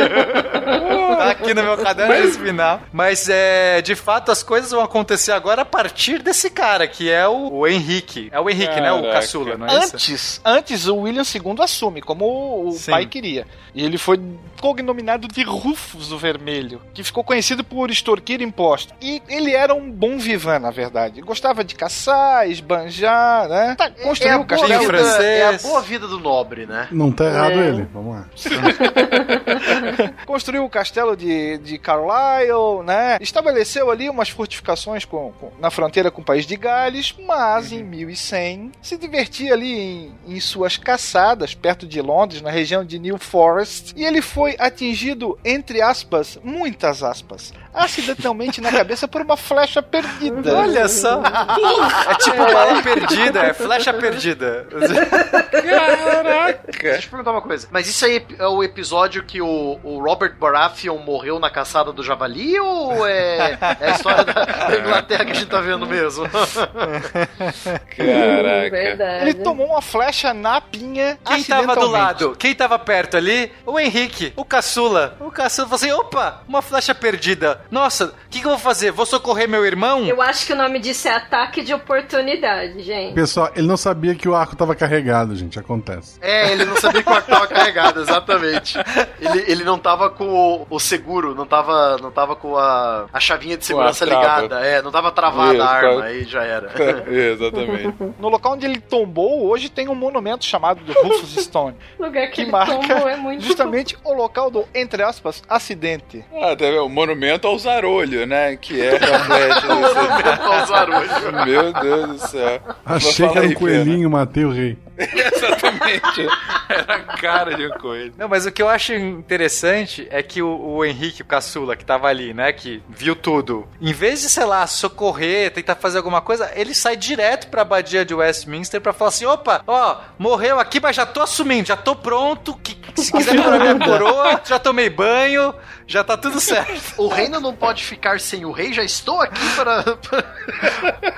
O outro tava agonizando ainda, ele já saiu cara- correndo o, pra o receber. presunto não tava nem frio ainda. É, não começou nem a feder o morto, ele já tava lá. Meu Deus, o fim de ano dessa família real devia ser muito animado. Essa mesmo, né? família é Puta muito merda. unida. Só que, Fencas, olha só, ele assume agora É. o, como rei da Inglaterra, só que Roberto estava na cruzada e ele, Roberto, poderia voltar e assumir porque ele tem muito mais direito do que o Ele é caçula. o próximo, né? Aham, Exato. próximo então linha, agora sim. temos um problema. Henrique sabe que Roberto vai voltar. E aí você não tem o direito da, da primogenitura e muito menos eleição. O que, que você tem que fazer? Você tem que conquistar os corações dos Sim. barões. Corações e Então mentes. você- corações e mentes.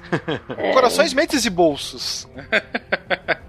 Muito justo. Nessa época, nós estamos com a lei sálica. Por quê? Porque a lei sálica é a lei da, su da sucessão dos franceses, dos francos. Os francos, né? E nós temos agora Ah, uma, uma cultura franca, uma cultura normanda que, que, que bebe dos francos, que tem a língua dos francos. Então a lei sálica é, pode ser usada. Esse é o medo. Quer dizer, a hereditariedade pode ser usada. Não precisa mais ser a lei comum da antiga da Inglaterra que você colocava dos anglos, que você colocava a votação A do escolha, conselho. Agora você tem um argumento forte por conta da lei sálica. E essa lei sálica é importante vocês lembrarem que isso vai voltar também muitas vezes. E aí você não é cara mais ah, na plenitude dos seus direitos, vamos dizer assim, para assumir o trono. Então você faz uma carta, predecessora da Magna Carta, dizendo que eu prometo desfazer tudo aquilo de mal que o meu irmão fez e até vou reduzir um pouquinho do poder do rei. Claro que ele vai ganhar ouvidos muito atentos para esse papo. Ele sabia que o problema estava em casa. A hora que o irmão soubesse e voltasse, o pau ia cantar. Então ele precisa arregimentar aliados para que essa futura batalha pudesse ser eh, vitoriosa para ele. Uhum. Lembrando que o pai dele tinha, inclusive, feito uma centralização muito grande. Então ainda era recente essa questão do poder exacerbado do rei, né? É, e tudo que esses condes queriam era voltar o poder, né? Ter mais poder, porque eles estão putos que o cara roubou, centralizou tudo. Para muitos ingleses, o William I ainda é considerado um usurpador. Todo Uhum. dia 14 de outubro sai no Times de Londres, na seção de obituários, uma breve homenagem ao Haroldo II, que para ele seria o legítimo e injustiçado herdeiro.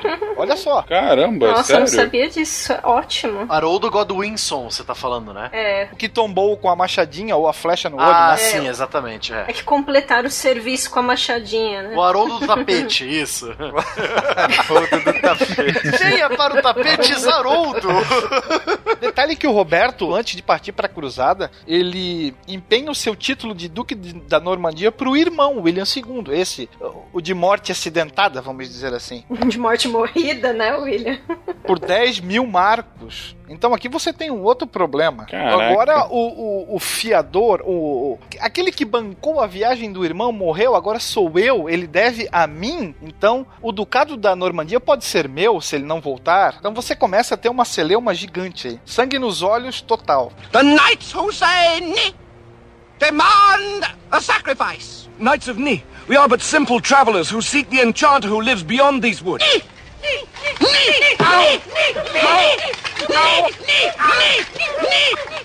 você acabou de pintar, então, uma situação que tá uma merda. Vamos ser francos aqui.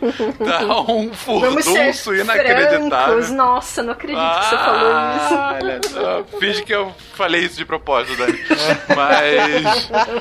Não, mas realmente tá um negócio é, complicado. A gente tem um rei questionado, um rei legítimo que tá voltando de muito longe, duques que estão sendo ludibriados para ter mais poder, casamentos de interesse. Compra de votos para não ser condenado no Senado. Ah, não, pera aí, essa é a história do Brasil, Opa, desculpe. opa, é. é. E vocês voltar, falaram de uma. Errei. carta também, né? Essa carta começava com verbo, volante, scripta, moment, assim, Olha, não sei. gente, vocês estão tão ácidos hoje, gente. E tudo isso é levado a cabo por, entre aspas, franceses na Inglaterra, né? E aí, como é que isso fica, então? Tanto é que a batalha final entre os dois irmãos será do outro lado do canal, será na Normandia. The Battle of the Bastards. E o Duque Roberto vai ser preso e levado para a Inglaterra, onde ele morre na prisão. Na Torre de Londres. Na Torre de Londres, exatamente. Já começa a saga dessa torre que lá na frente, né? A Torre Macabra. Henrique VIII que vai consagrar esta torre. Mais uma vez, a Normandia e a Inglaterra agora estão unidas. Sob o governo sediado em Cumprindo a promessa, não é? O Henrique tanto fez que conseguiu cumprir a promessa que o pai fez no- no- na hora da morte. E ele sabia que para governar com justiça, ele teria que passaram um pente ainda mais fino em relação à, à cobrança de imposto, pedir a, a sonegação, ele precisava saber os ativos e os passivos que o tesouro possuía. E aí ele vai criar o jogo da vida misturado com o banco imobiliário. Como é que é isso, Will? Foi o chamado, a gente até pode falar, de certa forma, em um computador extrema, extremamente primitivo, o Exchequer, que era um tabuleiro. Fenca, você não tá emocionado? Quadriculado. É o nascimento de uma coisa que você ama muito aí. É o Excel. É o nascimento do Excel aí, sei. É, e até hoje existe o chanceler do Exchequer, que é o cara que é o tesoureiro de todo o governo britânico. É o chanceler do E Exchequer. ainda são quadradinhos também? Será que os caras usam? São, é, usa o abaco pra fazer. a- É, mas que era Tradicionalmente. mesmo, era isso. Mas o que, que é esse Exchequer? Era um grande tabuleiro quadriculado no qual se colocava todos os débitos e os créditos do tesouro, com fichas. Eu tô esperando Cara, você é era mais ou menos baseado no abaco. É, o problema é se alguém bate ali, tromba no tabuleiro, ele cai. Aí já era. Sorte ao revés, né? Adorava Excelente. essa carta. De certa forma, é, é, aqueles que se sentiam injustiçados aí pelas cobranças tinham um auxílio com esse com essa ferramenta para reivindicar os seus direitos. A própria coroa saberia de quem ela deveria cobrar mais ou menos. Então você tem aí uma mistura de jogo da vida com um banco imobiliário para tentar sanar a- a- as contas da coroa do tesouro. Porque havia campo para algum tipo de reivindicação, né? Graças a isso. Desde que você tivesse, você era, se não me falha a memória, seu, como se fosse o seu processo, ele era julgado também por pares, né? Por pessoas da mesma região, da mesma condição. E é legal que é justamente isso que eu ia falar, né? Você vai ter o Exchequer da Normandia, o Exchequer de Gales, o Exchequer da Irlanda, né? Então, quanto mais terras vão se unindo a esse mundo normando inglês, mais Exchequers são criados para controlar a riqueza daquela região, né? É muito, é muito interessante isso. Para auxiliar toda essa atividade, ele vai instituir juízes itinerantes que, claro, percorrem o território para dar uma a sentença para aplicar a lei nos casos de quebra da lei. E aí você centraliza e unifica julgamentos nas mãos da coroa, vamos dizer assim, e, e- e saca fora dessa situação os xerifes, que eram os mandatários locais, que normalmente se corrompiam e até aceitavam propinas. Não é Brasil, preste atenção. E além disso, esses juízes itinerantes serviam como mensageiros do reino. Então, é, como está o norte, como está o sul, qual é a situação em que se encontra. Isso vai ser peça-chave para a própria solidificação da chamada common law, Ah, que de certa forma permanece até até hoje. hoje. Entendi. Ou seja, acabavam sendo transmissores do poder central, de uma amostra Os olhos e os ouvidos do rei. É um monte de Perfeito, beholder. perfeito. É isso. tipo, um monte de beholder. Obrigado, Dani. Era, era uma maneira de uniformizar todos esses costumes, em vez de ficar novamente à, à, à mercê de cada um daquelas regiões, é um jeito de você falar assim: olha, temos uma lei comum a Isso, todos. Central, né? Exatamente. Manuel Carlos na jogada, né?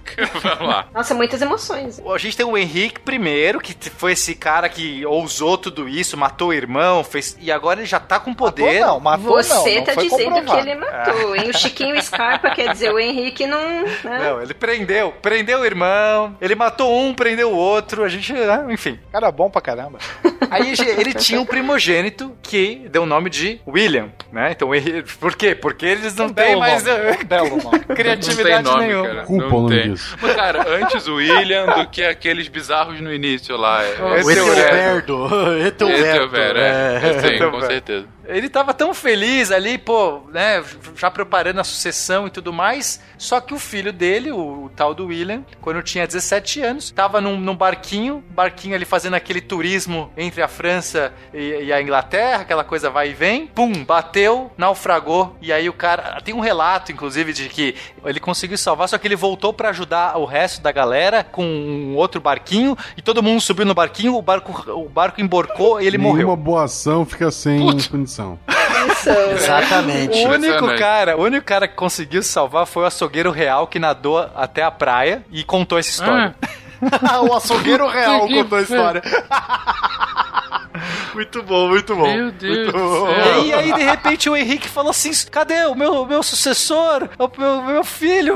Que não tava pensando, talvez, no bem-estar do filho, era do tipo, aquela questão sucessória. Então, o que, que ele resolve fazer? Ah, vou ter que dar o meu truque, vou ter que dar um jeito, vou preparar o quem? A minha filha, Matilda, eu vou, né? Não importa que ela é mulher, a gente vai dar um, um bem bolado aqui, pra poder her- herdar o meu trono. Então, ele arruma, ele dá um jeito de arrumar um casamento com a Matilda, com quem? Com, com, com que seria um bom partido aí pra que ela se casasse? Ninguém mais, ninguém menos do que o imperador do Sacro Império Romano, certo? Seria ótimo, né? porque se ela casa com o imperador, que aí pronto, né? Pô, aí tá tudo, tá, tá tudo em casa. Que era o Henrique V na época. Detalhe para a idade dela: oito anos. Idade boa pra casar já. Meu Deus Na verdade, ela se céu. casa aos 12, né? Pô, bem melhor, hein, viu? Ela já até alcançava o chão quando sentava. Ela foi prometida aos 8 e se casa aos 12. Calma que a história dela continua, cara. Fazer outro filho tava fora de cogitação, é isso mesmo? Não, não dava tempo ali, entendeu? É, ele poderia, ele ta- talvez ele estivesse pensando no novo filho, mas você tá sem o herdeiro naquela hora e você sabe que esse mundo, esse mundo se uma flecha, uma flecha perdida bate na sua cabeça, É, amigo, ok. já era. Não tem, não dá tempo de esperar. Quantidade de flecha perdida por aí, mas vai lá. A, a Matilda se casa de fato, só que o imperador morre logo, logo em seguida. Em dois anos de casamento, o imperador morre, ela fica viúva. E aí, novamente, aquele desespero: ai, socorro, agora que uma- o imperador morto, ela viúva, quem que vai dar algum valor pra uma viúva de um imperador? Ninguém, não tem. Quantos anos ela ficou viúva? 14, né? Dois anos depois. Aos 14 ela era viúva. Beleza. Ah. E imperatriz, né? É, imperatriz consorte, viúva. E aí, o, o pra dar um, um truque aí, o que que acontece? O Henrique resolve casar ela com um outro cara, um influente, o Conde d'Anjou, que era o Geoffrey Plantageneta. E aí entra a nossa família Plantageneta na Não, história. pera, pera, pera aí, o nome do cara é Joffrey. Geoffrey. Além do nome dele ser Joffrey, ele é francês. Tchau. Eu não aguento mais. Tchau.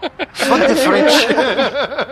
Então ela se casa com o Joffrey Plantageneta. O sobrenome, a tradução é realmente Plantageneta. É Plantageneta, é Plantagenet. É. Que nome lindo, hein, gente? Que beleza. Eu não, eu não faço biquinho, É. desculpe. que era o Conde d'Anjou. Só que o que, que é esse Conde d'Anjou? Existe uma região, que agora que a coisa. Eu só vou dar o um spoilerzinho aqui pra, pra ficar mais interessante. Existe uma região ali na, na França, na atual França, que fica mais ou menos ali na parte é, oeste, meio sul. Essa região é uma região muito farta, muito grande, muito importante. É um, é um ducado muito importante. E esse Conde d'Anjou, ele é esse herdeiro, herdeiro dessas terras. Então, quando ela se casa, a Matilda se casa com esse cara, ela já seria herdeira do condado de Anjou. E que também vai, vai gerar problemas aí mais pra frente. E é assim, né, Pena, que o reino da Inglaterra se entrelaça mais ainda o reino da França, né?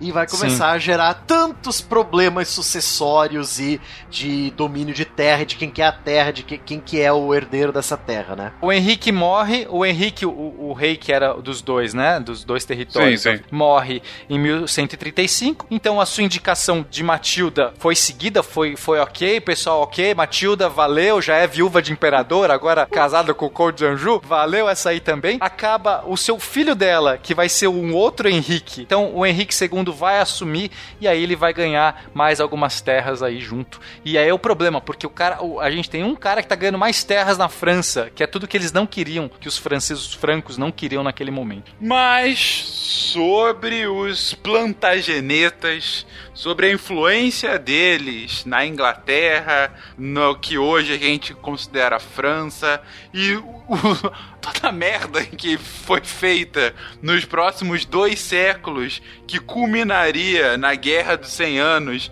que foi fundamental para a existência desses dois estados, França e Inglaterra, e tudo que a gente viu para a Europa lá na frente, tudo isso a gente vai ver no próximo episódio, porque, enfim, já, já ficou claro aqui que, cara, é uma putaria generalizada, né? Esse- essa é a grande conclusão desse episódio. Queria só. Acho que ficou uma ponta solta né, nessa história toda. Te- teve um ponto dessa história que apareceu uma quantidade gigantesca de prata. Eu acho que tem uma história de lobisomem não contada. boa, boa. Bom, se tem lobisomem de um lado, consequentemente tem vampiro do outro. Pronto, é isso. Na verdade, França e Inglaterra Terra é o crepúsculo antigo. É Voltamos pro governo Temer. Voltamos pro governo Temer.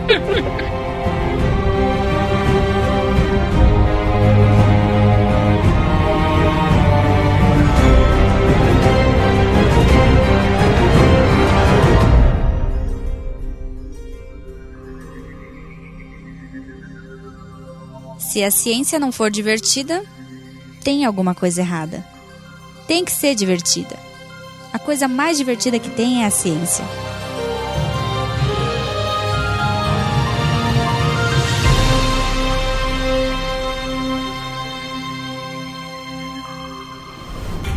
Este programa foi editado por Tapcast. Edições e Produções de Podcast.